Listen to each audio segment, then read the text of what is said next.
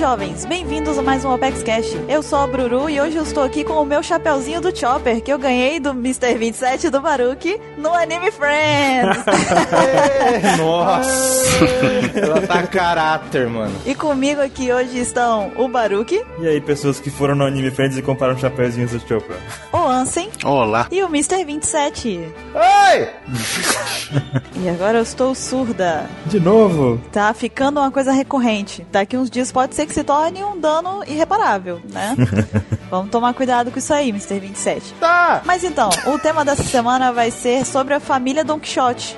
Mas antes de mais nada, vamos para as nossas leituras tradicionais dos e-mails. Uhul!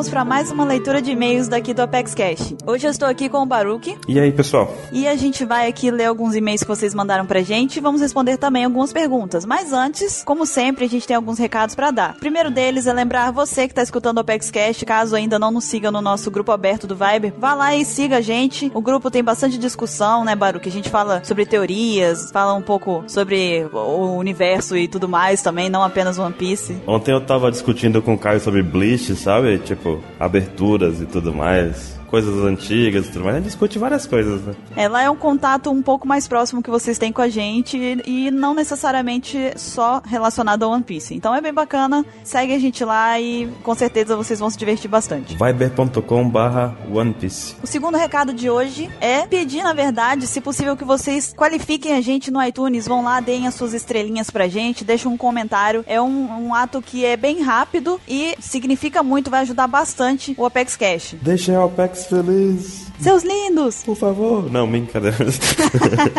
Mas é bom. Deem uma força pra gente lá, ajuda muito. É muito bacana quando alguém qualifica. E o pior é que a gente vê uns comentários bem bacanas por lá, o pessoal deixa a opinião bem forte lá e incentiva com certeza muita gente a continuar ouvindo e conhecer o Apex Cast e tudo mais. Com certeza. E a gente lê os comentários que vocês deixam lá. Eu mesma vou sempre lá de vez em quando, sim, pelo menos uma vez por semana eu abro e vou lá ver se tem comentário novo. E sempre que tem um comentário lá bem bacana, eu fico toda besta, assim, falo, ai que legal, o pessoal tá ajudando, o pessoal muito da hora esse pessoal. Teve um tempo que a gente ficou na capa entre os destaques de podcast, foi muito bacana, foi lindo. Então, assim, entre aspas, uma bobeirinha, ir lá botar a estrelinha e, na verdade, isso daí reflete de uma forma muito positiva pra gente. Então, se puder dar essa ajuda, a gente já deixa aqui o nosso muito obrigado. Isso. Nosso terceiro aviso é, na verdade, um convite pra você que escuta o nosso Apex Cash toda semana e tem algum tema que gostaria de sugerir pra gente, acha que seria interessante a gente, de repente, estar debatendo ele aqui no Apex Cash. A gente tem agora um formulário, agora sim, já tem um- algumas semanas, na verdade, mas nós temos um formulário que foi criado com a- o único propósito de vocês participarem enviando um tema pra gente. Então, tá no link aqui na descrição do Apex Cash, é só você clicar ali, vai abrir o formulário, você preenche os seus dados bem básicos ali, que é sempre o que a gente pede, o nome, de onde você vem, a idade, e deixa lá a sua sugestão. A gente vai analisar e, quem sabe, você mais pra frente não vê aí um Apex Cash que foi um tema sugerido por você, né? Vai ser bem legal isso também. Sabe o que é engraçado? Tem gente que manda comentário falando assim: ah, os temas de One Piece vão acabar. Aí o que, que você diz a isso, Bruno? Acabar? Ressu! Cara, a gente tem muito tema em One Piece pra discutir ainda. É assustador, na verdade, a quantidade de tema, porque a gente para pra pensar assim nos temas principais e fica assim, caraca, realmente, a tendência é que a gente comece a ter que pensar um pouco melhor nos temas. Mas aí a gente parou outra, uns dias atrás aí pra poder dar uma olhada nos temas e a gente, em menos de uma hora, a gente conseguiu pelo menos uns 20 temas novos, então Foi, foi louco. o One Piece tem tema pra caramba. Não, e o engraçado é que nesse tempo todo que a gente tá gravando já, está no episódio 35, esse aqui agora, o que acontece é que todos os outros podcasts que a gente gravou foram bases para discussões que nós queremos ter. Então, nós precisamos fazer um cast sobre um tema para poder discutir outro mais pra frente. Tipo, pra não ficar um cast mais longo. Então, foi tipo 10 divididas em parte. Tipo, o cast das armas lendárias vai ser necessário para poder gravar outro cast em que a gente não vai falar mais de armas lendárias, a gente já falou. Então, vai poder seguir em frente naquele assunto. Então, mandem temas. Sim, usem a criatividade. Se vocês pararem pra interessar, vocês vão ver que tem tema pra caramba pra sugerir. Então, sejam criativos e mandem pra gente. O nosso último recado, eu juro que é o último dessa semana, é na verdade, a gente, como vocês sabem, nós da OPEX, nós participamos da Fast Comics, né, recentemente, e nós tivemos aí um retorno bem positivo, muita gente participou lá também, a gente falou bastante sobre podcast, foi super legal, né, Baruque? Eu e Baruque que estivemos lá falando. Com certeza, perguntas e tudo mais. E a gente gostou pra caramba disso, a gente queria é, participar mais vezes, e não só em São Paulo, em outros lugares do Brasil também. É, isso daí eu acredito que é o maior retorno que a gente pode ter, que é, na verdade, estar perto de vocês, que acompanham a gente, e ainda assim poder contribuir de alguma forma, seja com um workshop, uma palestra, enfim, o que seja. Então a gente deixa aqui para você que tá escutando o Apex Cash, sempre teve aí uma, uma vontade de conhecer a gente, de de repente estar tá no mesmo evento e tal, sugira para a organização do evento da sua cidade que eles convidem a OPEX, eles entrem em contato com a gente para que a gente possa negociar alguma forma da gente participar desses eventos. Então fica aqui a nossa indicação. Caso você queira a gente na sua cidade, converse com a organização e peça para o PEX participar do evento. A gente vai ficar muito, muito feliz de participar, com certeza, né, Barulho? Sim, sim, com certeza. Mas agora sim, né? Cria uma, uma situação assim, uma favorável pra gente também. Porque às vezes a pessoa convida. Ah, vem aqui no Acre. Vem no Acre, como? Ônibus. Aí não, esses vão ajudar com alguma coisa? Não, não. Se vira, chega aqui. É, paga aí, paga aí. Por isso que é importante que a gente converse com a organização do evento, porque, né, existem gastos para que a gente Sim. se locomova pelo Brasil afora. Tem algumas vezes que vai ter que, sei lá, eu tô aqui no Espírito Santo, eu vou lá pro Nordeste. Tem como eu ir de ônibus lá. vou chegar no final de One Piece lá, né? Acabando One Piece eu tô chegando. Então não perde, perde um pouco do propósito. Mas enfim, indique a gente para o pessoal da organização e a gente vai ficar mais do que feliz de participar. Sim. E agora sim, finalmente para a leitura dos e-mails. Se você não quiser ouvir os e-mails, pule para 20 minutos e 49 segundos. Baruque, faça as honras e leia o primeiro e-mail de hoje. Eu tenho mais um recado. Mentira, não tenho nenhum recado não. Seu maldito, mal posso ver seus movimentos. O e-mail é do Marco Rolim. Ele fala assim: Fala gurizada da One Piece X, tudo tranquilo? Tenho certeza que firme e forte. É com muito prazer que escrevi esse e-mail e tentarei ser o mais breve possível para não ser um e-mail longo. Então vamos lá. Ele diz aqui o nome dele é Marco Rolim, 24 anos, Rio Grande do Sul, e ele faz faculdade de letras, o português e espanhol, é compositor e trabalha com animes, e especificamente atualmente trabalha em um projeto de animes que está liderando e consequentemente vai ser um futuro vlogger. Vamos ver, vamos ver o Marco Rolim por aí. Ele agradece a nós, na verdade, falando aqui que sente falta desse tipo de conteúdo, desse tipo de coisa de, de conversa de anime no Rio Grande do Sul e que nós de alguma forma estamos ajudando o projeto dele, né? Ele não falou muito aqui do projeto, mas nós estamos ajudando. Isso é. Nós é que agradecemos por estar conseguindo contribuir. Eu não vou ficar feliz com isso, seu maldito. É, seu maldito.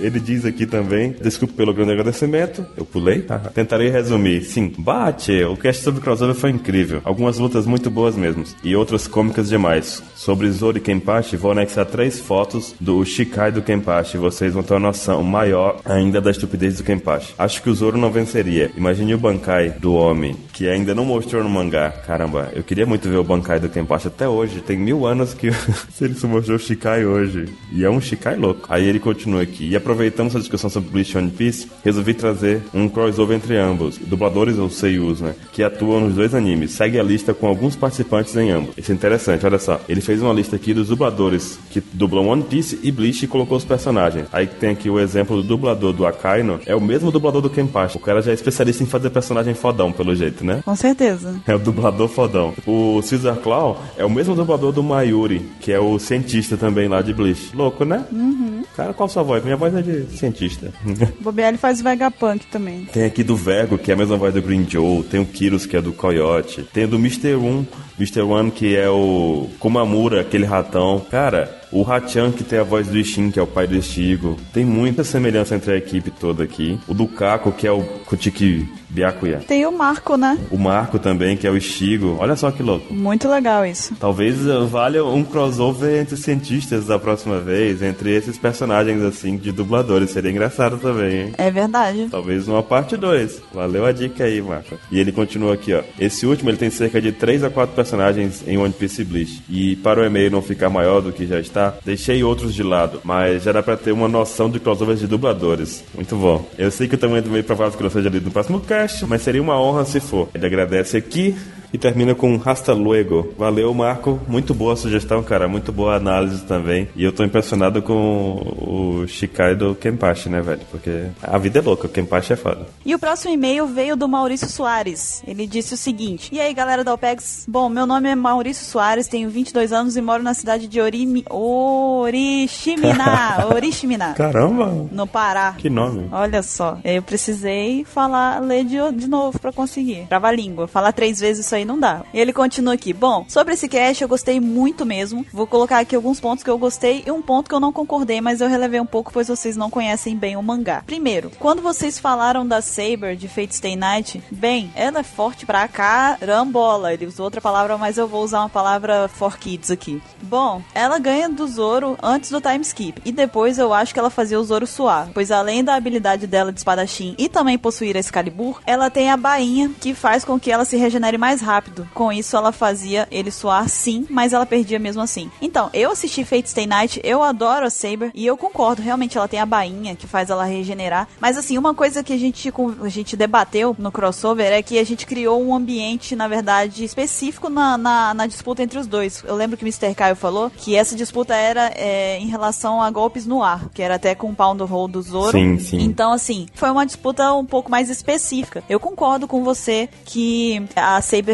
daria conta de, de pelo menos lutar durante um tempo com o Zoro, embora você mesmo concorde que ela perderia, infelizmente. Assim, me dói assumir isso porque eu gosto muito dela, mas é, justiça, né? Justiça tem que ser feita. Mas realmente foi muito bem lembrado da sua parte de trazer aqui também a informação da bainha, que é um ponto muito favorável em relação a ela. Eu não acredito que isso ia influenciar na disputa aérea, que nem a gente estava falando, mas é um fator importante sim. Eu lembro na luta entre o Zoro e o Ryuma que eles falam que numa luta entre dois espadachins muito fortes, a luta não dura muito tempo. Um golpe decide a luta, tipo, não tem tempo de regenerar. Cortou, acabou, sabe? Enfim, não vou criar mamilos aqui. Geralmente, quando você tá lidando com uma luta entre dois espadachins, no caso, muito fortes, o que vai decidir é a, a falha de milésimos de segundos de um. Vai ser um descuido. É, e, e, é tipo fatal. Um erro é fatal. Exatamente. Eu lembro daquele jogo chamado Bushido Blade, já jogou no PlayStation 1? Não, não joguei. Bushido Blade é um jogo de espada em que apenas um golpe não tinha HP. Os personagens não tinham HP. Você podia. Um golpe podia ser fatal e acabar a luta. Uhum. Você podia ganhar o cara com um movimento de espada. Acabou. Então é isso aí. E o segundo ponto que ele levanta aqui é relacionado a Teresa de Claymore. Ele fala, pô, é meu mangá favorito, né? Ele é foda, é lindo e foda.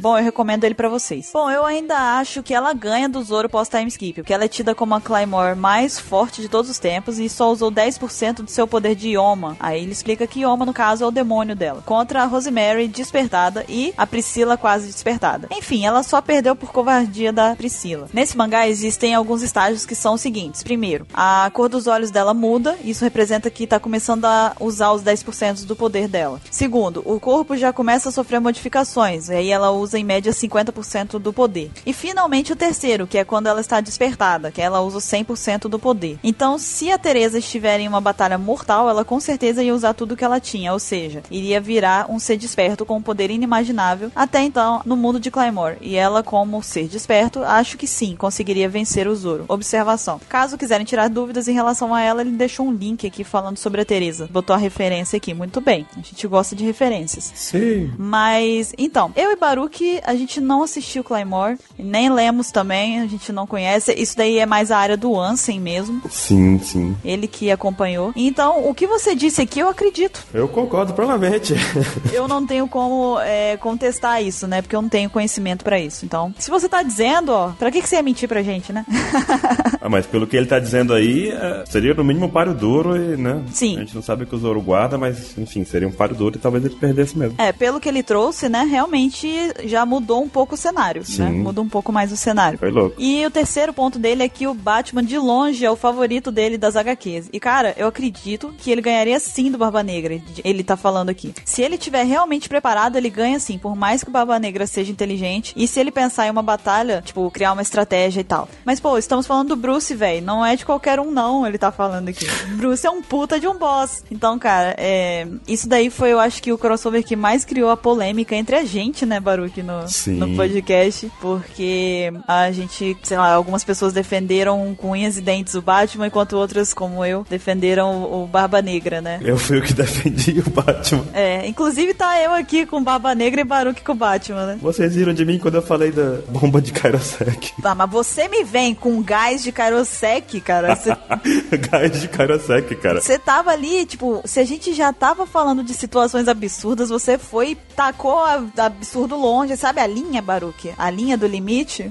Mas o Batman fez o, o gás de Kryptonita. Kryptonita é extremamente raro no mundo. E ele conseguiu sintetizar um gás. Vocês vão ver isso no filme novo que vai sair. Ok, ok, é justo, tudo bem. Eu, embora tenha discordado do Baruque, eu acho que é importante até para as pessoas que estão escutando e tal, quando vocês forem participar de discussões como essas, é, é saudável discordar de uma forma amigável, né? Não vamos também tomar as dores do personagem e tal. Eu continuo achando que o Barba Negra ia dar um trabalho pro Batman e tal, mas Não, com certeza. é, os argumentos que o pessoal trouxe do Batman, eu concordo totalmente também, entendeu? Eu acho que sim. Agora, é tudo muito hipotético, no final das contas, então é só, no final das contas é pra se divertir mesmo. Naquela coisa assim, Superman versus Batman, o que a gente imagina é que o Superman solta o laser do olho e tá, acabou o Batman já, né? É, explodiu. Mas não acontece isso. Não acontece. Mas então, discutam isso mais um pouco, então, porque a gente acabou deixando isso daqui em aberto novamente. E o Maurício encerra aqui o e-mail dele dizendo: Enfim, isso é tudo, pessoal. Mr. 27, eu sou teu fã, cara. Sério, eu gosto dele nos casts. Se não der pra ele ler meu e-mail no cast, é, manda um alô pra mim. Então a gente vai mandar o alô seu pro Mr. 27. E eu tenho certeza que ele vai escutar este podcast aqui e vai receber o alô indiretamente também. Vai receber duas vezes, da gente e quando ele estiver escutando o cast. Obrigado pela participação, Maurício. Sim. E agora, enfim, chegamos às perguntas. Baruque, você pode ler a primeira, por favor? O Anderson Marins pergunta o seguinte: Fala turma, meu nome é o Anderson Marins, tenho 29 anos e sou empresário. Hum, moro na Serra, Espírito Santo. Terra boa essa. É isso mesmo. Terra boa. Acabei de ouvir o cast, foi muito massa. Sobre tudo isso, tenho apenas uma pergunta pra fazer. Bururu, você lembra de mim? Quem é ele, Bururu? Você lembra dele? Então, Anderson, eu não, não lembro. Me desculpe, me desculpe, eu não lembro de você, eu não lembro, me desculpe, por favor, mande um e-mail dizendo quem você é, eu quero lembrar de você, então. Com foto? Ainda mais, poxa, conterrâneo meu, colega de, de terra aqui, né, com nudes, não? Não, nudes não, não, não. Digo, não, só a foto. O e-mail que ele vai mandar, todo mundo acessa, não pode. Não, só a foto, só a foto. Não, brincadeira. Ninguém quer ver nudes, Anderson. Mande um e-mail é, dizendo quem você é, por favor, que eu, eu peço desculpas, mas eu realmente não me lembro. Eu até gostaria de lembrar. Então, manda um e-mail. A próxima pergunta vem do Yuri Lima e ele diz: Olá, OPEX. Gostaria de saber, os capítulos coloridos que a OPEX lançava e foram parados, qual foi o motivo? Ele era feito por vocês ou por terceiros? Abraço. Baruque pode dizer um pouco sobre isso. Nós temos a versão colorida dos capítulos fechados feito até o volume 69. Só que a gente quer fazer uma coisa bacana nos coloridos. E aí a gente faz aquela coisa de. Edição completa fica bem bonitinho, tudo revisado, tudo certinho. O negócio é que demanda de uma equipe extra pra edição. E nós estamos no momento até com uma. Estávamos até o momento com um déficit na equipe de edição, né? Então fica complicado manter o projeto. E nós vimos também que o pessoal da O'Hara Scans estava fazendo os capítulos coloridos, nós conversamos com eles e tudo mais, pessoal gente boa. E nós estávamos usando os capítulos coloridos deles, na verdade. Aí o projeto deu uma paradinha, deu uma pausa assim, mas é um projeto que nós temos que. Nós vamos levar em frente, só não sei dizer o tempo exato. Talvez precisamos de mais equipe ou de mais organização, mas no momento ele tá parado mesmo. Mas volta, vai voltar. Vai voltar. Já dizia Charlie Brown Jr., né? Mas ela vai voltar. É. A próxima pergunta, Baruque, veio de quem? Veio do Mikael André Lira dos Santos. Ele tem 24 anos e mora em Realengo, Rio de Janeiro. Vocês têm algum interesse em criar uma história em quadrinho baseada em One Piece? E vocês, usando os desenhos do perfil do Face de vocês como personagens da história? Tipo, uma história em quadrinho da OPEX, usando os personagens da OPEX, usando os desenhos que a gente usa no Facebook. O que, que você acha disso, Bruno? Então, é, eu não sei se é Mikael, Michel, Michael. é, eu, vou, eu vou falar Mikael, desculpa se eu estiver falando errado. Mas, então, esses desenhos que a gente tem, esses avatares que vocês veem, inclusive na capa do meu perfil também tem uma imagem, eles são de uma história da OPEX, na verdade. São de um mangá feito pelo Ivan Lennon, um grande amigo nosso. Ele fez uma historinha lá, um especial, feito, chama De Fã pra Fã, né? Sim. E foi lançado no final do ano passado. Então, na verdade, já existe uma historiazinha. A gente não tem várias, né? Não são lançados quadrinhos regulares e tal. Mas de vez em quando a gente lança. Inclusive, um passarinho me contou que talvez tenhamos temos um por aí chegando, quem sabe quando, né? Mas se você não conhece, a gente vai deixar o link aqui na, na descrição do Apex Cash, clica lá e dá uma lida. É bem bacana, a gente fez uma misturança lá, né? Sim, ele conta um pouco sobre como é nossa rotina da OPEX numa visão não tão literal, assim, né?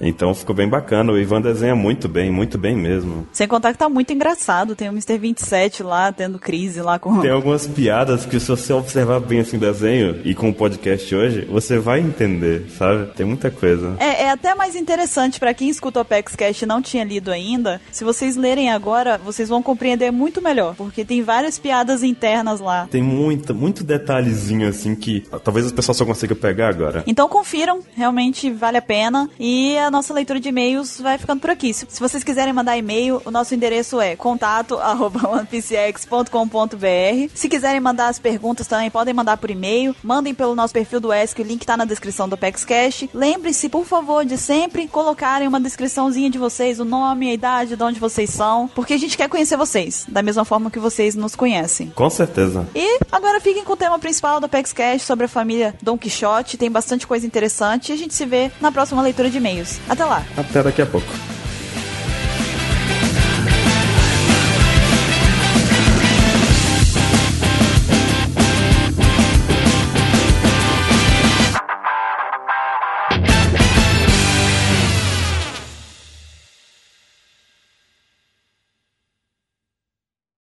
Atenção! Este podcast contém spoilers para quem não acompanha o mangá.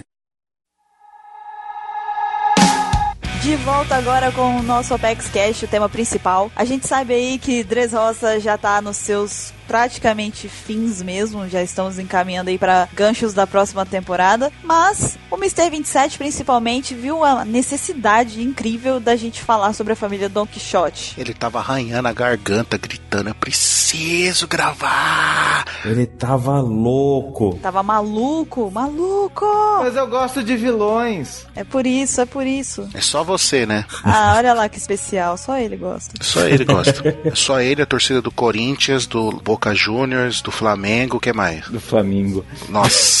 Tá triste, tá triste. Não tá fácil, não tá fácil. Baruque, eu e Mr. 27 e Ansem também, mas mais nós três, a gente ainda tá sofrendo com o cansaço do final de semana. Então, se vocês perceberem alguns devaneios, algumas mongolices, principalmente Mr. 27, relevem, por favor. Foi um fim de semana muito corrido, muito agradável, mas também muito corrido.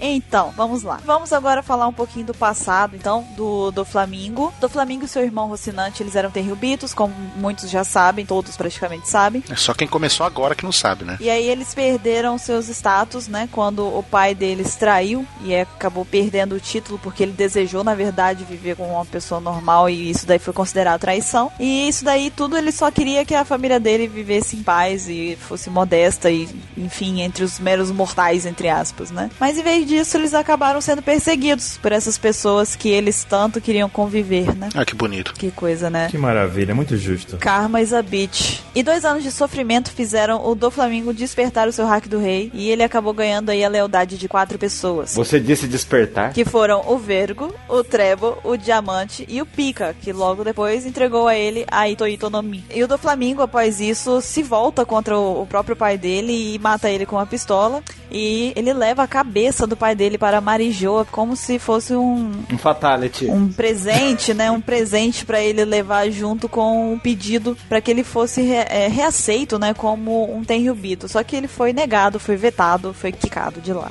E ele ficou hashtag chateado. Mas ele conseguiu escapar da Terra Santa com o conhecimento do Tesouro Nacional, com o qual ele utilizou para poder chantagear o governo mundial e os Tenryubitos e assim ele conseguir ter seus privilégios que tinham sido perdidos. E depois o do Flamingo acendeu a pirataria, começou a viver por meio entre os piratas, começou a entrar para essa vida aí dos piratas. Da putaria. Não, isso aí é outro enredo, outra história.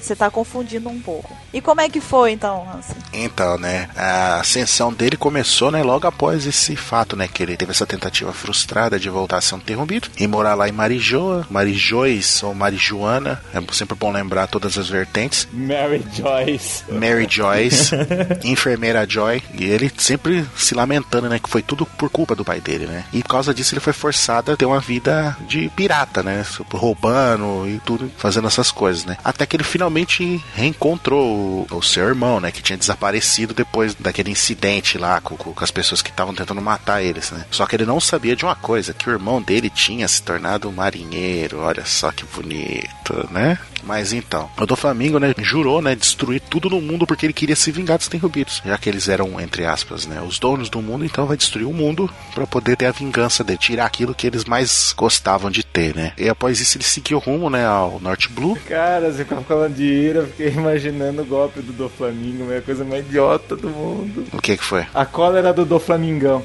Nossa. a cólera do Mengão. Cólera do Mengão. Meu Deus. Jogando a camisa do Flamengo no maluco. Que Ok, mandem desenhos dessa devaneio do Mr. 27. Efeitos do final de semana. Exato. Eu vou pegar minha máscara aqui. Ok. Mas então, que eles foram pro Norte Blue junto com, com aqueles recém-aliados dele, né? Que era o que a, a Bururu já citou, né? E formaram ali a, a base, o esqueleto do que viria a ser a família Don Quixote, né? Exatamente. Nesse momento eles. Nossa, agora que eu entendi. Ao controle, sim. Você tá muito exaltado. Estão falando de vilões. Shut up. Shut up. Ajuda o Caio, pelo amor de Deus. Então, né, nesse momento a gente vê, né, os quatro se ajoelhando perante o do Flamengo, né, jurando lealdade a ele, ao futuro rei dos mares e do, do mundo inteiro e tudo aquilo que, que ele quisesse ser, entendeu? E a partir de então, tudo, não importava o que acontecesse. Se o do Flamengo tava andando, tropeçava na calçada, eles iam lá destruir a cidade inteira só pra pagar essa afronta que fizeram com, com ele, entendeu? E a partir daí eles foram cada vez arrumando mais membros, né, pra sua tripulação pirata, né, até que nessa época tem o retorno do Rocinante, que ocupa o cargo de segundo coração, já que o Vergo tinha sido destacado pra se infiltrar na marinha pra espionar a mando do Doflamingo, né? E o que é engraçado é que aconteceu a mesma coisa, né? Já que o Rocinante era um marinheiro, ele tinha sido enviado ao ficar observando e espionando o irmão dele a mando do Sengoku, que a gente chega à dedução que foi o Sengoku que salvou a vida do Rocinante. Correto ou tô maluco? Correto. É possível. Não é possível. Não pode ser. Era isso que eu tava querendo falar, não pode ser. Mas então, só que, né, nesse período ele acabou sendo descoberto, tudo, né, naquele envolvimento com o LOL, tudo, e o Rocinante foi executado por Doflamingo, né. E dois anos após a morte do Rocinante, né, que a gente vê a entrada, né, tanto da Monet quanto da Sugar, né, ainda novinhas, né, 17 e 9 anos respectivamente, né, que foram salvas pelo Doflamingo, né, e acabaram ganhando seus Akuma no Mis. Desde então, ambos juraram fidelidade e, e obediência ao Doflamingo, tanto que elas sacrificariam suas vidas para manter os planos e o, o desejo do Doflamingo, né, em frente, né, tanto que a Monet faz isso, né, a princípio. E pouco tempo depois a gente vê que a Jora encontra, né, bebê recém-nascido, né, um meio tritão, que a gente descobre que é o Dillinger, né, que foi abandonado assim que nasceu. E ela acaba adotando ele, criando ele, né, e ele entra também pra família Don Quixote. Então, a gente sabe que na família Don Quixote existem os oficiais e existem os comandantes, cada um lá na sua patente com devidas hierarquias e devidos poderes e etc. Por isso a gente vai falar um pouquinho de cada um, vai destrinchar aqui cada um deles e vamos fazer alguns comentários. Mr. 27, comece fazendo favor. Eu, vamos falar desse bando maravilhoso.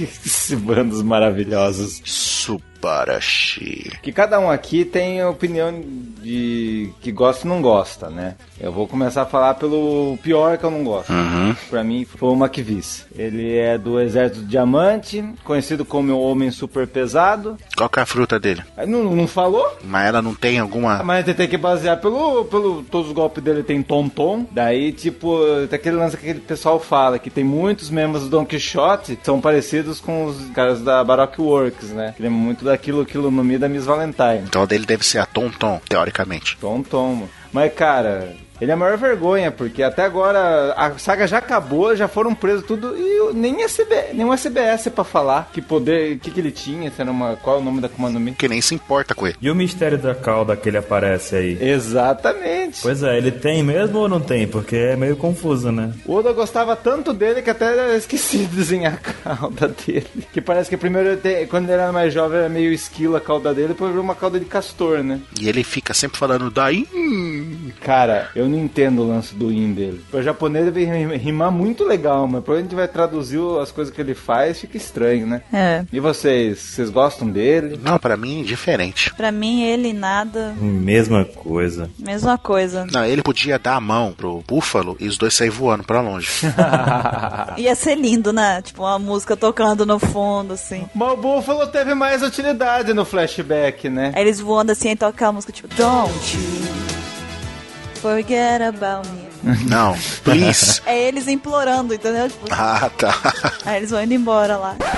Pra quem não entendeu a referência, gente, é Clube dos Cinco, tá? Exatamente. Tem na Netflix, assista, muito bom. Assistam, por favor. Não, mas o Buffalo tem mais utilidade, porque tava no flashback com o Lau. Ser dedo duro. O super útil. Dedo duro lá do Lau mesmo. Pois parabéns. Função dele, utilidade, estar no flashback. O Buffalo tem a tatuagem dos Don Quixote no dente. Nunca vi alguém com tatuagem no dente. Caramba, a tatuagem no dente. Ah, ok. Função, estar no flashback e ser idiota. Eu já vi gente com piercing no dente, então, whatever. O Mark Weitz foi derrotado pelo gigante lá, né? Que deu um socão. Aí ele caiu com sei lá quantos quilos lá de toneladas da coisa. E no final das contas o gigante foi mais forte. Eu acho que o Oda pensou, puta, eu vou colocar acho que um aliado do Ruff gigante, vai ser o rei dos gigantes. Quem que eu vou, quem que eu vou botar pra enfrentar ele? Já sei, um cara pesado. Ai, que, que genial. Porque ele tem que vencer rápido, né? Então. É, é a única coisa que eu vejo por que que o Oda criou esse tonto aí. Daí. E qual é a próxima, Baruque? Nós temos aí a Baby Five. Ela tem a Buki Buki no Mi, que é uma fruta muito louca. Ela tem uma alcunha de arsenal humana. E a fruta é justamente a fruta da arma. Ela pode virar qualquer arma que ela quiser lá. Ela pode. no- a gente vê muitas vezes ela usando a perna virar uma arma. Ela mesma, o corpo inteiro já virou uma espada. Então, ela é do exército do Pika. E ela aparece lá nos flashbacks. Aparece no flashback do Lau, ela criancinha ainda. Inclusive, quando mostra ela com o Lau criancinhas ainda, quando já faziam parte do bando, mostra ela, tipo, transformando a perna dela numa pistola, dando um tiro, uma coisa assim, não parece? Tem. E é bem legal. Eu- Eu acho uma fruta muito boa. Achei a Baby Five uma personagem muito boa. Tanto é que ela ficou boazinha no final, né? Até achou um pretendente. Sim. Uhum. Eu achei legal porque é, o flashback dela justificou o jeito dela, né? Na verdade, o jeito dela ter aquela coisa de ele precisa de mim. Ela era meio carente, assim. Exatamente, ela fica feliz quando alguém precisa dela, né? Ela gosta de ser útil pra alguém. Ah, que bonitinho. Aí, então ela tinha vários pretendentes que tinham outras intenções com ela, mas ela não via essa,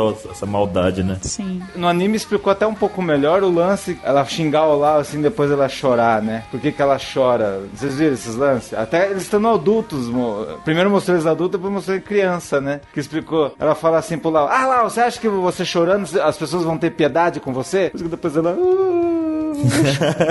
ela acha que, sim. então ela fala- tava falando dela mesma, né? Sim, ela acha que vão ter, né? Se ela fizer isso, então. O Oda se inspirou demais lá naquele filme do Tarantino lá, Planeta Terror lá, da mulher da perna. Nossa, eu achei muito louco quando eu assisti aquele filme do Agente Secreto, qual é o nome, meu Deus? 007. Não, recente, recente. Kingsman. Kingsman, que aparece a mulher com as espadas nas pernas. Baby Five, aquela mulher. Ah, você viu esse filme? Cara, muito louco. Eu lembrei muito da Baby Five, cara. Lembrei muito dela. Também lembrei dela. Só faltou ela, sei lá, pregar uma metralhadora na perna e sair atirando. Olha, meus amigos viram o filme, que legal. Você sabe que ele foi lançado no mundo todo, né? É, não, ele acha que só na cidade dele que teve filme. Mas eu procurei um monte de gente, ninguém viu. É isso que acontece. É a mesma coisa com o Nanatsu no Taizai, sabe? Você assiste alguns meses depois que ele, ele fica surpreso. Como se você tivesse que assistir no momento do lançamento. Mas era um filme que eu queria discutir com as pessoas. Mas você pode discutir neste momento, Mas não agora, mas não agora. mas depois da Apex Cash, é claro. Esse é tema para o próximo Apex Cash. Não, nem é tema de Apex Cash. É pra nenhum Apex Cash. Mas enfim, a Baby Five é legal, e é isso aí. Eu gostei dela. A mãe é fofinha. Baby Five é das horas.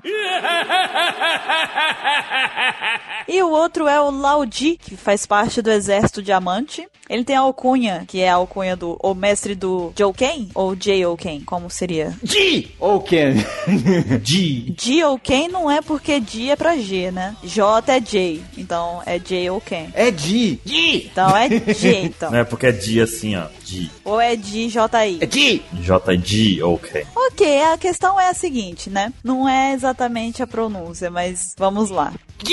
Caio, só um aviso pra você, temos a nossa vírgula sonora. Continuando. O desejo do Oda sempre foi fazer um personagem foda e velho. Ele sempre fala nas entrevistas isso. É verdade. Gui! Então, uma curiosidade é que Lao significa velho em chinês e Ji é, significa avô em japonês. Então ele é um velho avô. Só, uma só um parênteses. É Lao L-A-O, tá? Não confunda com o nome do Ló, não. Até porque Lao é Lao e Lo é Lo, né? Então o Kung Lao do Mortal É Kung Lo. é o velho Kung. Ah não, Kung Lao, porque é com L-A-O. É o Kung Lao do Mortal. Gente, vocês estão percebendo que o podcast de repente virou um negócio de pronúncia? Não é. não é esse. É tema pra nenhum podcast também. Nosso, pelo menos. Não, porque a gente não se importa com a pronúncia. Então, É, obviamente, com pessoas chamando soro de Saro, né? Soro de Saro, Paraméquia, o que mais? É o Cipapu, Cip Night. Cipinite, Big Moon. É, então a gente logo observa que a gente não é nenhum parâmetro pra pronúncia. Continuando, a técnica do Jiken lembra a transformação do Mestre Kami do Dragon Ball com a da Genkai do Yu Hakusho do Rei Hadouken, que lembra o Hadouken, só que não. É porque a técnica dele é quanto mais velho ele fica, mais forte ele é, né? Assim? Não, ao contrário. Mais forte ele é. Não, pera. Isso pode levar algum tempo. Vamos lá. Mais velho ele é, mais forte ele fica. Você falou quatro vezes a mesma coisa. Dizem que 4 é o número da sorte. E uma curiosidade do Laudi, que ele fala de em todas as frases. Ah, sim, sim, é verdade. Eu precisava falar, porque o Mr. 27 tá falando toda hora. Cara, vocês não concordam que no anime ele ficou muito legal? Não, ele ficou muito mais legal no anime. Ficou, ficou assim. Ficou das horas. Mas é aquele negócio, a dublagem, a coisa toda, faz uma, uma mágica diferente, né? É por isso, vocês iam achar que eu ia falar que o Vatal não participou no podcast, mas não é isso. Também. Também, mas não é esse caso agora. Mas é por isso que eu acho que às vezes o anime traz muito mais emoção do que apenas ler o mangá. Então, são detalhes como esses que enriquecem bastante a experiência, né? Sim, sim. O legal é você acompanhar os dois, né? Bacana é ver os dois. Mais alguma coisa? Não, como ele perdeu, né? Ah, muito legal. Ele saiu do corpo e depois ele voltou, não foi? Ah, Teve essa também. Ele morreu e ele voltou, cara. Ele morreu, aí ele voltou, reencarnou, aí ele ficou poderosão. Foi muito zoado isso. Não, o Oda pensou nos extremos, né? Todo mundo já fez técnicas de velho. Eu vou fazer a melhor técnica. Quanto mais velho o cara fica, mais foda ele fica. Não, ele vai dar um golpe, aí ele morre. Ele mesmo fala, vendo o corpo dele ali, não é isso? Aí ele volta e ah! É, daí acho que a Baby Five chama ele. Volta! Cara, imagina se ele tivesse a fruta do Brook, cara. Cara, ele ia ser imortal, velho. Não, ele ia ser invencível. Invencível. Porque ele não ia morrer. Imortal e invencível. Uma determinação, ele já conseguiu voltar pro corpo. Imagina se tivesse a fruta, né? É verdade. É exato, ele ia, tipo, ia viver pra sempre, porque ele não ia morrer de velhice, porque ele ia ter a fruta do Brook e ia ficando cada vez mais poderoso. Mas daí ele virou o maior Hulk no final, né? Com o grandão, o cavalão. Ficou o monstro. É, o, o Laudi é pai do. Muita batata doce. Isso porque eu não falei da seta da roupa dele, né? Por quê? Mais fálica do que outra coisa, né? Quando ele fica fortão. Ah, é. O Oda quis fazer o Laudi por causa que ele, numa entrevista, ele falou bem isso aqui, ó. Que no mundo real, um monte de gente velha, ele acha as pessoas velhas legais, mas eles nem sempre são fortes. Daí o Oda diz assim que eu quero que um dia eu, eles sejam fortes no meu mangá. Foi por isso que ele criou o Laudi. Bacana, Laudi. Quanto mais velho, mais forte. O Laudi, o Barba Branca, quem mais? Ray Lee. Ray Lee, todos os personagens mais velhos são tudo um power, poderoso. Mas o Laudi é a supremacia. É o extremo dessa frase aí do outro. O Sengoku mandou um, um beijo e um abraço. Igual o cara do macarrão. Vou pensar na coisa mais extrema. Ok, então qual é o próximo Ansem? Então, ignorando totalmente qualquer comentário do Mr. 27, o próximo é o Dellinger, ou Dillinger, ou Gelinger, que é do exército do diamante, né? E ele tem a alcunha de meio tritão. Olha que alcunha criativa, né? Ele é o meio tritão e ele tem a alcunha de meio tritão, né? Mas tudo bem. E a gente vê que ele é um, o mais sanguinário dos oficiais ali, né? E venceu vários aliados do Luffy, né? E a parte meio tritã dele é descendente de peixe lutador, né? Aqueles peixes grandão lá, que tem aqueles chifres que a gente viu. E como, assim, né? Ele é um meio tritão, assim como o Sap, né? Quem é sabe? Quem é sapo? E o Yatimei é um personagem random de um filler, whatever. Não é filler, ele está no mangá. Tá no databook. Não, eu já disse que vai ser ignorado seu comentário. Né? E uma curiosidade do Dillinger é que é um tipo de pistola. O nome né, é tipo de uma pistola, né? E ele é o membro mais novo da família Don Quixote, né? E ele é todo afeminado daquele jeito lá, até meio Okama, para não dizer totalmente, por causa que ele foi criado e, e mimado pela Jora, né? Quando desde criança. Isso aí é importante falar falar porque apareceu num SBS. Uhum. O Oda respondeu explicando isso daí, foi uma pergunta. Então, pra quem não acompanha os SBS e acha que a gente tá aqui falando do nada, na verdade isso está no SBS, foi perguntado e o Oda explicou que a, a feminilidade do Dellinger vem da, da criação dele por causa da Jorah, que é uma mulher e tal, etc. Isso influenciou na, no desenvolvimento dele. Não, então é, tipo, tanto nas atitudes, na roupa que ele veste, veste, tipo, usa um salto, sabe? E, e- e não foi nessa pergunta que tinha um menino que achou que ele era uma mulher? É, isso mesmo. Vale lembrar que nessa pergunta perguntaram se ele era uma mulher ou realmente um garoto. Ah, é a primeira vez que você fez uma mulher com peitos pequenos, Oda. Sim. O cara tava elogiando. Foi essa a questão do cara. Foi uma mulher, inclusive, que elogiou. E aí o Oda, não, não, não, não é uma mulher de seios pequenos. Farei sempre mulheres com peitão. Mais alguma coisa? Dele é só isso. E eu achei legal o, o detalhe quando que ele quebrou os dentes falsos lá, que ele tava fingindo que era dente de humano normal e ele tinha aqueles dentes serrilhados, igual tipo de piranha, assim. Ele vai crescer, né? É, é muito legal. Igual o Arlong lá, né? Isso, isso, o dente igual do Arlonger. Não, mas sério, ele foi o oficial mais efetivo do Don Quixote. É, não, ele ganhou de um monte de cara ali. Ele é foda. Sim, o bicho é potente e, e mata mesmo. Ele. Ele só perdeu pra forma mais fodona de outro cara, né? Uhum. Perdeu do nada, foi injusto. Então, já que você contou, conta quem que ganhou ele? Quem que ganhou dele? Pra quem que ele pede? Foi por segunda forma do Kevin Dish lá, o Hakuba. O alter ego. O Alter Ego. Tipo, pisou no lugar lá, perdeu. Que droga. Foi injusta a derrota dele. Foi louco. Mas ele lutou, ele foi o que mais lutou, talvez, desse coisa toda aí. Venceu o Ideo, venceu o- o Blue Gill, venceu aquele carrasco lá. Aquele de chapéu lá, o cara não deu bola pra ele, ele deu uma cabeçada, enfiou o chifre. Ele venceu aquele cara que o Matheus Mendonça imita lá, o estrategista do Rei Riku lá. De bigodinho de óculos.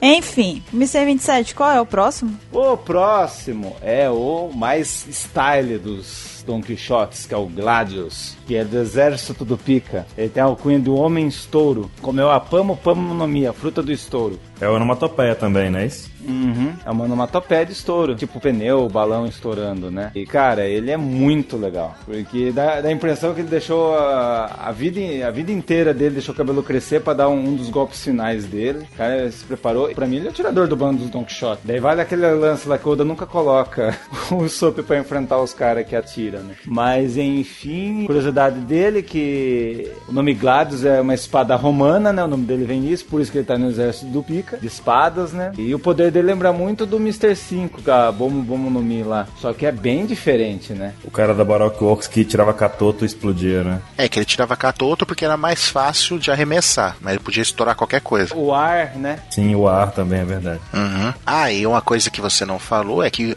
o visual dele, a roupa né, dele é é estilo steampunk, né? Muito legal, muito legal. Ele é um personagem muito bacana mesmo. O visual dele é muito legal. O Gladius tá tocando no clipe lá da banda, do- da abertura de Dressrosa lá. E ele perdeu pro fanboy. O Bartolomeu, é verdade. Uma luta que foi até complicada pro Bartolomeu, talvez, né? Foi puta luta, foi legal, pra caramba. Baruque, quem é o próximo? Nós temos o Senor Pink. Ele é do exército do Diamante e a alcunha dele é nadador livre. A gente estava até discutindo aqui que seria, no caso, nado livre, a modalidade de natação. Ele tem a Sui Sui no Mi, que é novamente uma onomatopeia. É uma fruta do nado. Não é onomatopeia, é swing, vem de, de nadar, no caso. Do inglês, de nadar, né? E ele tem o melhor flashback da família Don Quixote, talvez. Pra quem não sabe também, Senor significa Mister em espanhol, né? No flashback dele, a gente. É, é um dos personagens que a gente. Entende por que, que ele se veste daquele jeito. Sim, a gente entende por que, que ele é bizarro. Ele não era bizarro, ele era normal e passou daquela. passou aquele estado de bizarrice por um motivo que com certeza deixou muitos fãs aí confusos, porque. É um motivo justo, o cara era legal, o cara era gente boa, assim, da vida. Aconteceu coisas estranhas na vida dele, sabe? Então foi bem bacana o flashback dele. E ele nada em qualquer coisa, isso que eu achei legal. Será que ele nada na água? Não. Não, mas ele é, ele é o Chuck Norris do One Piece. Sim, é verdade. É o cara mais macho.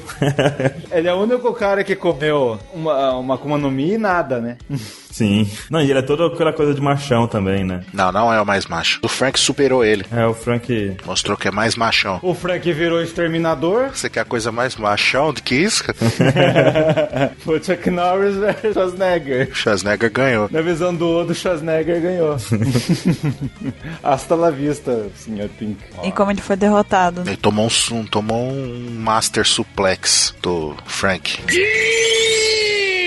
Em seguida tem a Monet, tem a alcunha de mulher neve, ela comeu a Yuki Yuki no Mi, que é a fruta da neve, e ela é a irmã mais velha da Sugar. Outra informação que veio dos SBS. Para quem não acompanha SBS, perceba que é muito importante acompanhar. Tem informações como essas por lá. O lance da arpia tem a ver, na verdade, com o que tá na camiseta dela, que tá escrito rap. Que sonoramente é semelhante. A arpia. E ela é a primeira mulher a ter a Akuma no Mi Logia. Aparentemente, e também ela é a primeira mulher a morrer no tempo corrente da história. Isso aí pode ser um pouco polêmico. Mamilos! E ela é baseada na mitologia da Yukiona. É, que é aquelas mulheres de gelo, espíritos de gelo da mitologia japonesa, né? Digamos assim, que congelava a região, e as almas, essas coisas assim. É muito legal. Por isso que no Yu Hakusho era, era chamado de Yukina, irmã do rei lá. Exatamente. Olha, que legal. Aprendendo referências novas. Capitão América sentir orgulho. Eu conheço um cara que manja das referências. Eita. É o novo meme que os caras fizeram. É o novo meme. Mas enfim. E ela perdeu. Vocês acham que ela morreu? Eu acho que ela morreu. Acho. Sim. Ah, acho que ela morreu. Mas lógico, vai ter gente que vai falar: não, ela está viva e vai ser Mugiará. É, esse pessoal da Pex não sabe merda nenhuma. É claro que ela tá viva. ela vai ser o Mugiwara. Cara, ela pode até estar viva, mas daí pra ser uma Mugiwara são outros 500. Não, não né? vamos nem entrar nesse mérito, que é incabível. É, não vale a pena. Incabível. Incabível, essa palavra é a novidade. Inconcebível. Inacreditável, como diria o próprio Mr. K há uns anos atrás. Inacredible. Inacreditável. Pô. Inenarrável. Eita, Marília Gabriela, você aqui. Até ela tá participando. Achei um absurdo. Ai, ai. E ela perdeu pro Zoro, né? Zoro foi lá e Croft cortou ela. Como é que é? Onomatopeia de corte? Croft. Lara Croft. Foi lá e tacou a Lara Croft nela. Perdeu na hora. Ela não aguentou a pressão. Perdeu na hora. A Lara Croft pegou, leu ela lá. Pá, pá, pá, pá, pá, descobriu o passado dela, ela morreu. Imaginei o Zoro com a espada assim, a Lara Croft. Lara Croft na espada. Que nem quando ele pega o soap, não tem? Seja uma espada, Lara Croft. Imagina o Zoro com os braços, o braço da Lara Croft. Quem quiser desenhar isso daí, fique à vontade. Lembra da onomatopeia. Croft. Próximo, né? Que é. Ah, sim. A Sugar, olha que beleza. Ela é do exército Treble, né? Ela tem a Akuma no Mi Hobby Hobby no Mi, que é a fruta do passatempo, né? Não é o biscoito. Poxa, eu gosto do biscoito. Gosto muito do biscoito. Boa, boa, eu não tinha pensado nisso, boa. Mas então, né, que pode ser também a fruta do lazer, digamos assim, né, e é considerada, né, pelo menos entre nós aqui, uma das mais abelonas que a gente já viu, né, Com certeza. que ela consegue fazer três coisas diferentes. Uma delas é transformar pessoas em brinquedos, e depois que a pessoa é transformada em brinquedo, todas as pessoas no mundo esquecem daquela pessoa. Muito apelão, cara. Muito apelão. Então, pela- E outra que é um poder que dá pra ela, né? Que ela para de envelhecer fisicamente falando, né? Que ela mantém, ela tem 22 anos, mas ainda mantém a aparência de 10. Isso também foi dito no SBS, né? Aham. No mesmo que fala que elas são irmãs. E também tem o detalhe, né? Que ela, segundo o Mr. 27 disse, né? Que ela lembra Miss Golden Week. Pra mim não tem nada a ver, mas tudo bem. É aquela que pinta lá as coisas. É, não lembra não. É, pra mim ela é menininha, tinha que ter uma menininha no grupo. É, no caso de ser menininha tudo bem, mas nas habilidades não muito. Uma coisa interessante da Sugar também é que ela é uma das poucas Akuma no Mis que tem relação com o toque na hora do, do, poder, né? Tem o Kuma, tem o Vandendeck, tem o Bon Clay, que depende do toque da mão pra poder ativar a habilidade. Ela é uma dessas, né? São poucas.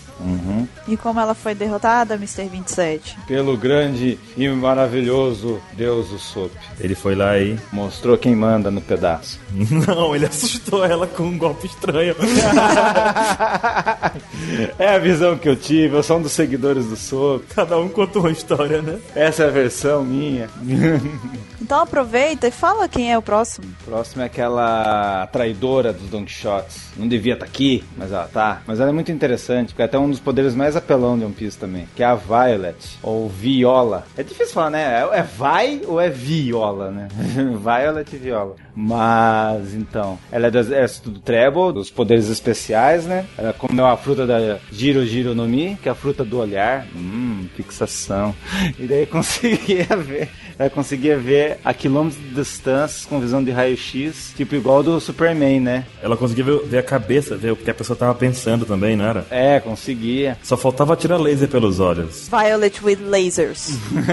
Só faltou isso, cara, porque, tipo, ela fez gato sapato. Ela, olhos de águia, visão raio-x. Eu só tava uma baleia pelas lágrimas e jogava nos caras. Sim, as lágrimas viraram baleias de ferro, né? Quanto que o Oda fumou pra fazer esse poder dela? Muitas pedras. A mesma pedra que você fuma pra fazer os comentários malucos que você sempre faz. Ah, para com isso. É um ótimo elogio.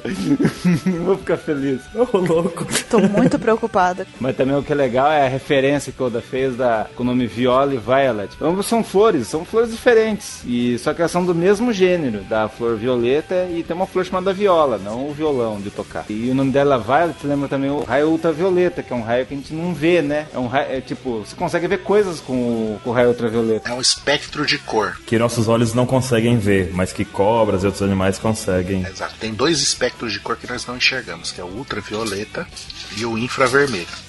Olha só, eu não sabia. E o legal dela foi no final do, da saga, que ela, que ela chegou lá encarando lá o do Flamingo lá no final lá. Que ela, como ela é membro do Don Quixote, ela, ela é a única que não se feriu, então ela ia entrar na batalha aquela hora lá. Bem que não adiantou muita coisa, né? Mas que atrapalhou, que ajudou.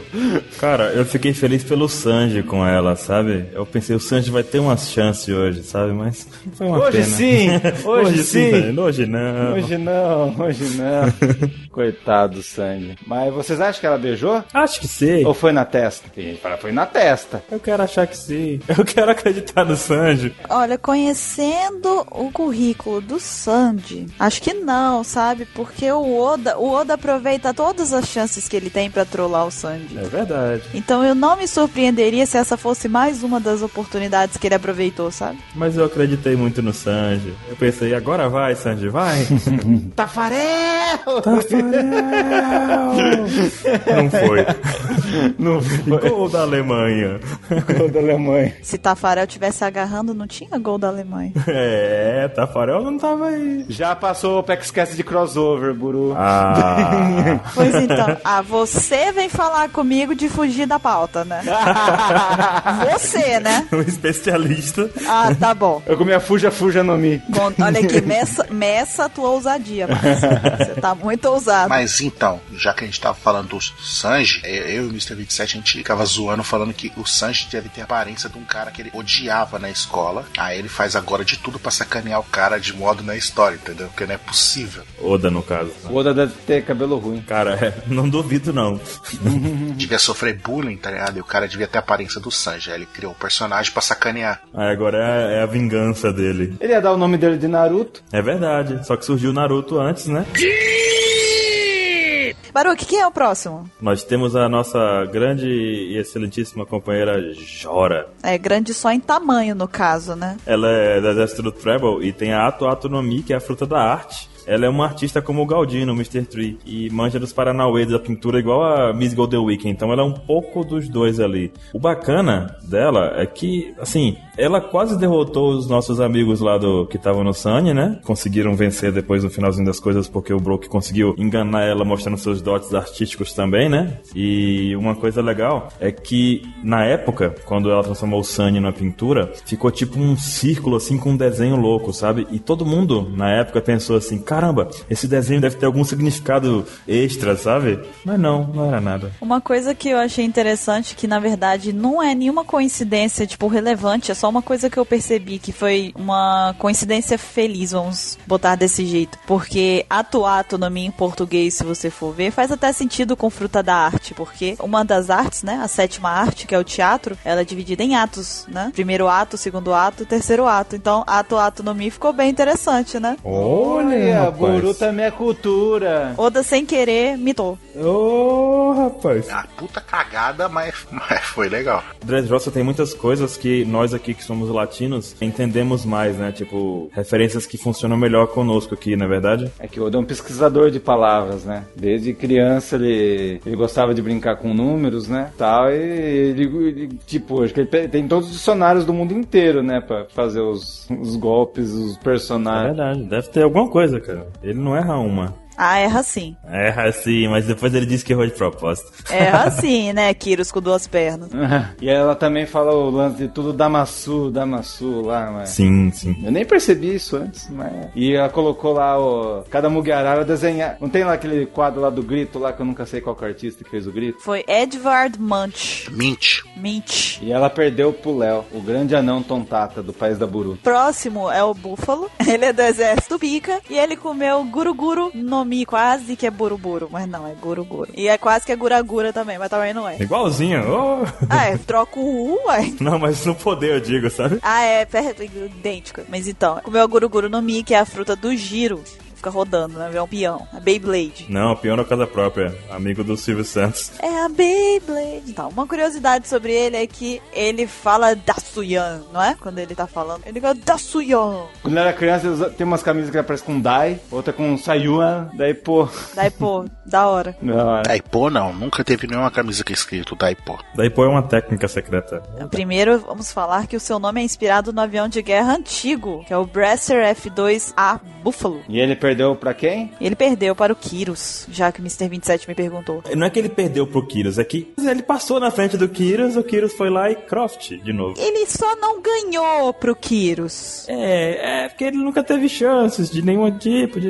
Não é que ele perdeu, é que ele só não ganhou. Ansem, quem é o outro? O outro é o nosso amigo, um dos comandantes, né? O Vergo, nosso amigo do açaí, do hack do açaí, que a gente apelidou, né? Ele era o antigo e o primeiro Corazon, né? Que representa o naipe de copas, né? Ele tem a alcunha de bambu demoníaco, né? Que é aquele bambuzinho maroto dele lá, que sentou a bordoada no LoL, né? Lá em Punk Hazard, né? E ele é o único um dos comandantes, né? Do, do- da família Don Quixote que não tem Akuma no Mi, né? O cara é só no hack ali, em todos os sentidos que você puder imaginar. Alô? Agora ele tomou uma rasteira do Vergo. Vergo chegou lá com o bambu e... Fala, é o que, rapaz? Tá descendo o cacete nele lá. Pá! Ele vai voltar aqui, o Vergo é um bom companheiro. É, então, eu gosto muito do Vergo. Ele é o personagem mais poderoso que existe, não, mentira. E uma das curiosidades, né, que a gente tem sobre o Vergo, né, que a palavra Vergo em lituano significa escravo. claro. Como a gente sabe disso, somos todos fluentes em lituano. Lituano, espanhol, latim, Russa. Todos fluentes. todas as línguas do mundo. E uma coisa estranha também, né, que ele tem aquele o hábito de ficar tudo que ele come ou coisas que ele usa para comer, se alimentar, cola na cara dele, né, como colher de chá, hambúrguer, aqueles espetinhos, qualquer coisa que ele tá comendo. Takoyaki. Vou dizer que isso acontece quando você tem barba. Você come uma pizza, seu bigode fica com cheiro de pizza o dia inteiro, enquanto você não Que lavar. nojo. Ainda mais quando você tem uma barba de mendigo, né, Baruch? É, ainda mais quando a barba é de mendigo. Que coisa nojenta de se escutar. Depois os caras ficam fazendo vídeo de barba, é por causa disso. Mas eu devo dizer que quando o Baruch fala que a barba dele é de mendigo, eu imaginava uma coisa muito pior do que realmente é, sabe? Eu imaginava uma coisa tipo quilométrica, Mas ele cortou. Ele cortou. graças, né? Então, e continuando. E quem foi que derrotou? O Lau foi quem derrotou ele, mas não derrotou ele simplesmente derrotou ele. Quando o Lau deu o golpe que cortou e venceu o Vergo, ele cortou o, o Vergo, o laboratório, a grade atrás, a montanha inteira no meio, com um golpe só. Será que o Lau usou bastante poder pra fazer isso? Você falando esse negócio do no meio, eu lembrei do Hermanoteu, não tem? O mar abriu no meio, véi! E Hermanoteu na Terra de Godá também tem na Netflix, assistam. E a gente não é patrocinado pela Netflix. Assistam, por favor. Netflix patrocina a gente também, por favor. E o Vergo tem nível de vice-almirante. Pega bem falar que ele é um vice-almirante, porque ultimamente vice-almirante só leva pau. No caso dele, leva bambu, né?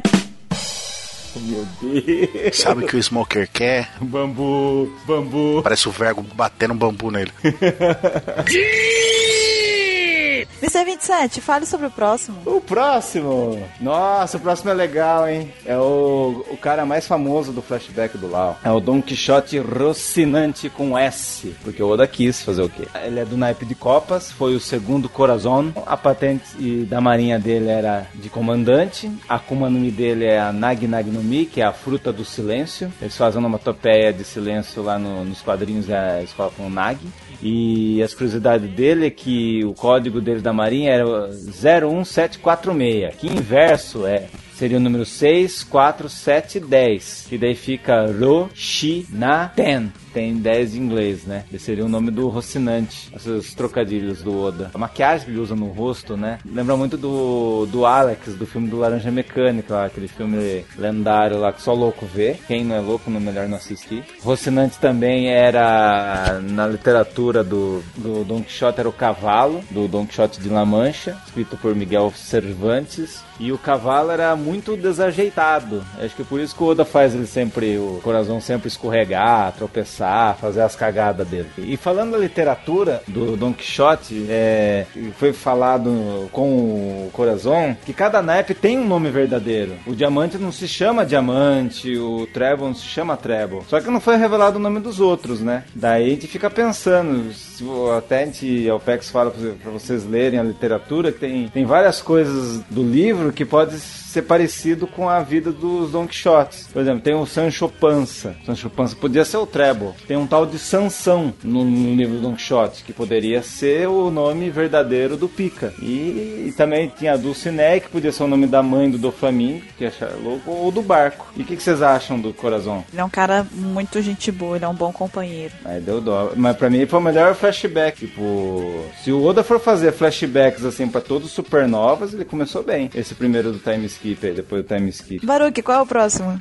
O próximo é o Diamante, é o naipe de ouros e a alcunha dele é o herói do Coliseu. Ele foi a última batalha lá no Coliseu pra, pra Mera Mera. Ele tem a Akuma no Mi, que é a Ira Ira no Mi, que é a fruta da bandeira. Mas é assim porque Ira Ira é uma onomatopeia pro som de uma bandeira tremulando, né? Então o poder dele é transformar algo que possa ser tremulado. Tipo, não é muito fácil de explicar, talvez, né? Ele pode fazer qualquer coisa dura tremular. É, e ele guarda no bolso, tipo, ele vira tipo um pano, sei lá, um- uma coisa muito louca assim. É muito interessante. E ele é inspirado em um toureiro e claramente no Steve Tyler. Mas tem gente que vai falar que é o cara lá do Rolling Stones também lá. Mick Jagger. Pode ser o Mick Jagger também, vai. Mas, cara, é muito Steve Tyler ele. Muito mais Steve Tyler, talvez. O jeito de pegar o microfone, os lenços. O Nick Jagger não usa lenços. O Diamante usa, né? E ele perdeu contra o Kyrus. Ele achou que ia levar toda a vantagem da coisa. Foi uma batalha bem poética, na verdade, né? Porque o Kyrus deu um golpe nele lá na, na hora H da coisa. E ele foi, voou, subiu e bateu com a cabeça na lápide da Scarlet, que ele matou, né? No fim das contas, da esposa do Kyrus. Ele foi vencido em família. Foi, foi, foi. A Rebeca também tava lá, né? E tudo mais. E tem uma música que remete aí. Qual música é essa, 27? O James Garagan, cara. Seria a Rebecca's Garagan, porque se você for ver a letra da música, tem tudo a ver com a luta deles. Tem trovões, tempestades, os golpes do Kyrus, tem arma. E o golpe dele é isso, né? Vamos pedir para Mr. Caio colocá-la aqui nessa parte enquanto a gente está conversando. Ele vai ficar muito feliz comigo, mas por favor, Mr. Caio, pesquise essa música e coloque aqui. Toca pra nós. Vai ficar legal, hein?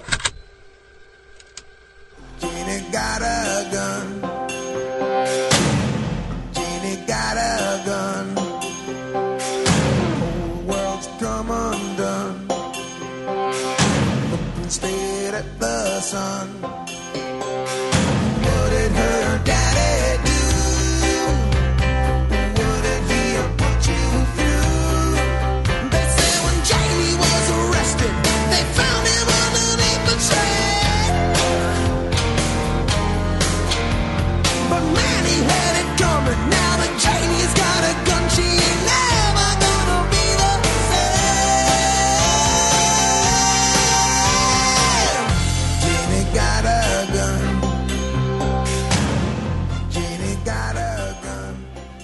E o próximo é o Pika, é o naipe de espadas ele. Ele comeu a Ishishinomi, a fruta da pedra. Ele tem a alcunha de o assimilador de pedras. O assimilador de pedras. Pior que esse nome desgraçado. E ele lutou contra o Zoro, e ao perceber que o rei Riku e o Sop estavam no antigo Planalto do Rei, ele decide atacá-los, virando as costas para o Zoro, o que deixou ele duplamente furioso. Ele, no caso, o Zoro. E aí, então, o Zoro pede para o Orlumbus usar o seu golpe, que é o Killer Blowing, e impulsioná-lo até onde ele estava, onde o Pika estava, né? Na forma colossal. E aí ele usou o Ichidai. Vai, Ansem, por favor. Ichidai Sanzan Deisen Sekai. E ele picotou essa forma do Pika, picotou essa forma do Pika.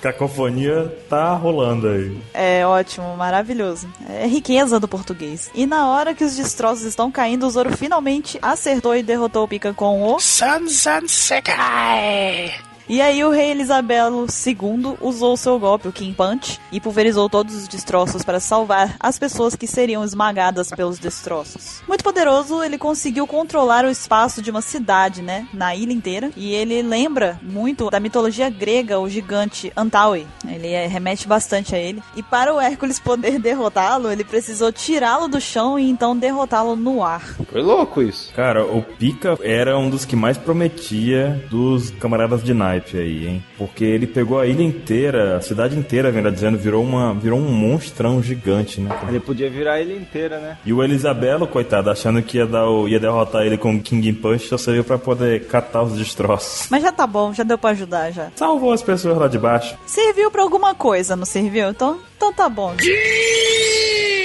E Ansem, qual é o próximo? O próximo é o nosso amigo Treble, né? Né? Fale por você, nosso amigo. Meu brother aqui, que representa o, naipe de paus, né? Ele tem a, a alcunha, né? De homem muco. Por quê? Porque ele tem a beta beta no mi, que é a fruta do muco, né? É a fruta que tá em fase de testes ainda, né? Ai, ai meu Nossa. Deus. Caramba! This girl is on fire. Nossa. Né? E pra quem não sabe, muco vem de muco polissacarídeo, que é catarro. Meleca. Né? Então ele tem a fruta do catarro. É um podcast. É um podcast que já falamos de símbolos fálicos e coisas afins, agora falar de catarro é demais. Critérios do Mr. 27, a gente vê por aqui. Não falando de banana, tudo bem. Então, após vários contratempos e, né, na luta dele lá com, com, com o LOL, com o Luffy e o do Flamengo junto, o LOL dá um bracinho de ajuda, vamos dizer assim, e usa o golpe é, Sternban. Deu de João sem braço. O LOL dá de John sem braço e usa o golpe Sternban, derrota ele que, que dá um corte na horizontal assim e acerta o corpo, o verdadeiro corpo do Treble, né? Eu acho que ele deve ganhar como o melhor dublador do ano de One Piece. No anime ficou legal a dublagem dele. Ficou menos escroto do que ele é no mangá. Né?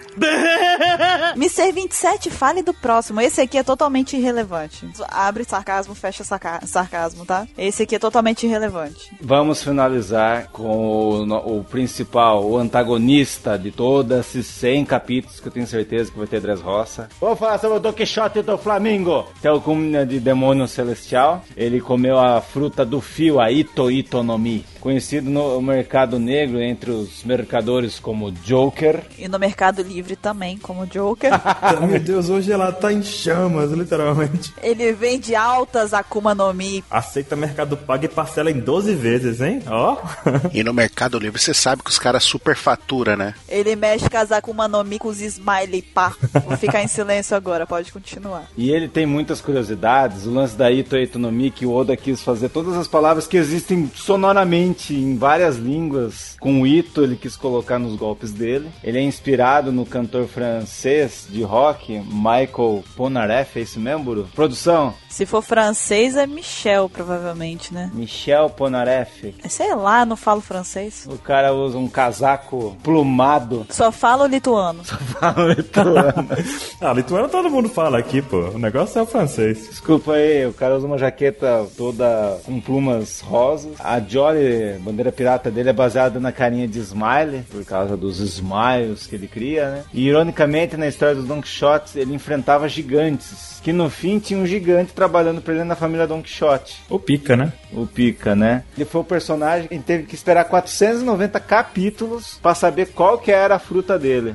Caramba. É, altas teorias rolou. Esperou muito tempo, cara. 10 anos, é isso mesmo. O ano tem 50 semanas, 55 semanas. Imagina. E ele é o 17 personagem preferido pela galera japonesa na última pesquisa de popularidade no Japão. 2014 isso, né? Inclusive, a gente tem um cast que a gente comenta sobre isso. Escute. Hoje em dia, acho que ele tá mais no, tá no topo, melhor, eu acho, né? Não se esqueça do Farafra, não se esqueça. Farafa tá no topo também, mas, tipo, acho que o do Flamengo hoje passa a Farafa. Ai, meu Deus. Farafra é poder, filho. Não subestime Farafra. Farafra manja.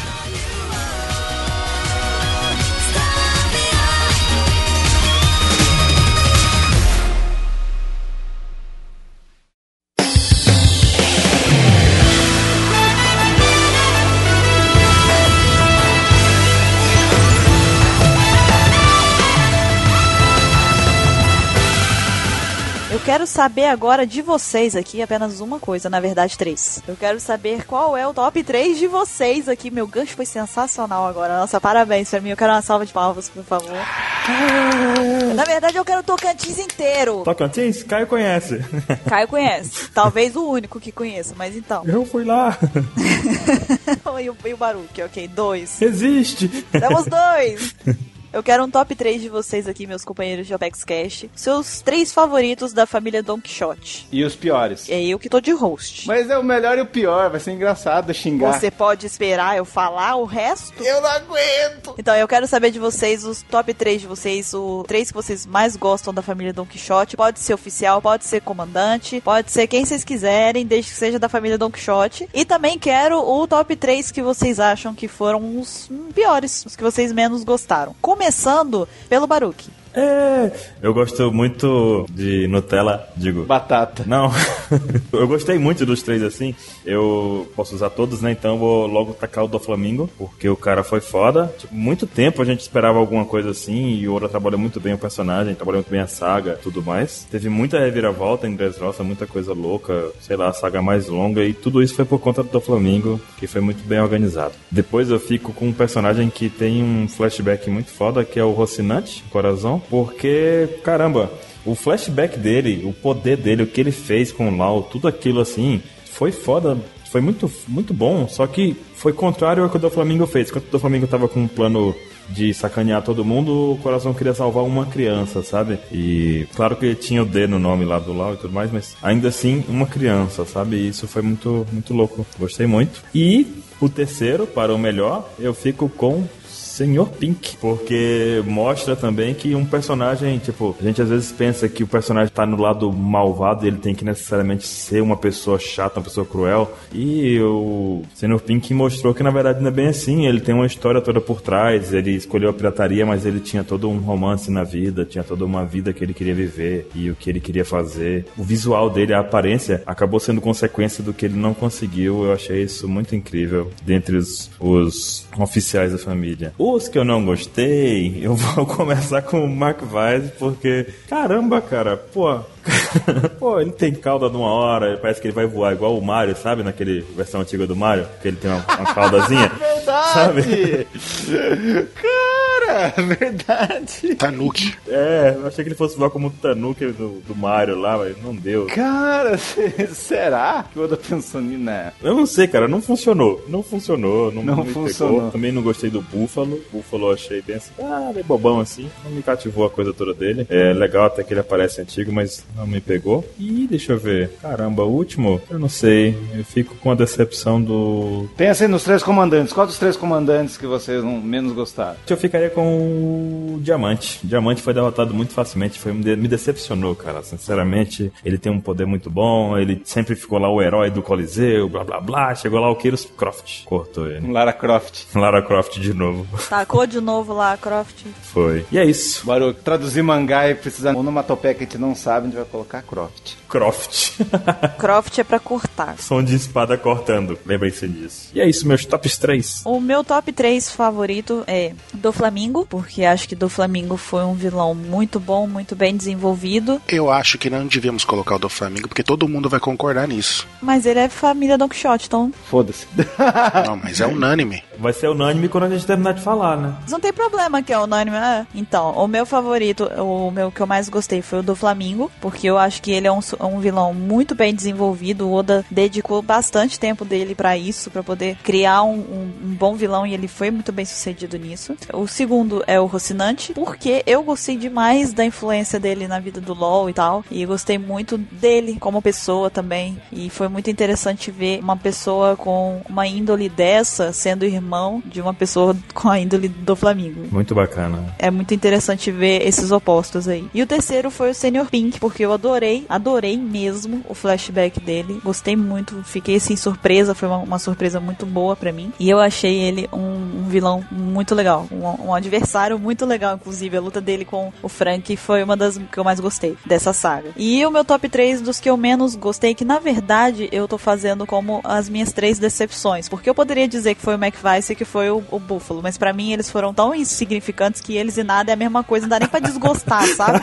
Não dá pra desgostar. Como assim? Eles são incapazes de entrar no top decepção. Não, não dá pra gostar. Você não gosta nem desgosta, só ah tá, né? existe. Ele e a mina no esperador é a mesma coisa, né? Então, pra mim, assim, o top 3 que eu fiz aqui foi o top 3 de decepções. Eu esperei algo e não tive em troca o que eu esperava, né? Não superou a minha expectativa. Não trouxeram bacon. Primeiro de todos, o Diamante, porque não é desmerecendo o Kyrus, mas ele, é, ele era conhecido como o herói do Coliseu, né? O Diamante. Então, eu imaginava ele um cara muito mais louco de forte do que ele demonstrou ser, pelo menos na luta contra o Kyrus. Então, eu achei super decepcionante. É isso aí. O Pika também, pela mesma coisa, ele não fez o, o Zoro nem suar. Então, sinceramente, foi outra decepção pra mim. O cara, ele tinha todo o terreno de Dressrosa pra poder ele explorar com a Akuma no Mi dele e ele fez aquilo só. Então, pra mim, foi outra decepção. E o Treble, porque ele é chato pra caramba! Você não gostou dos três comandantes? Ele é chato pra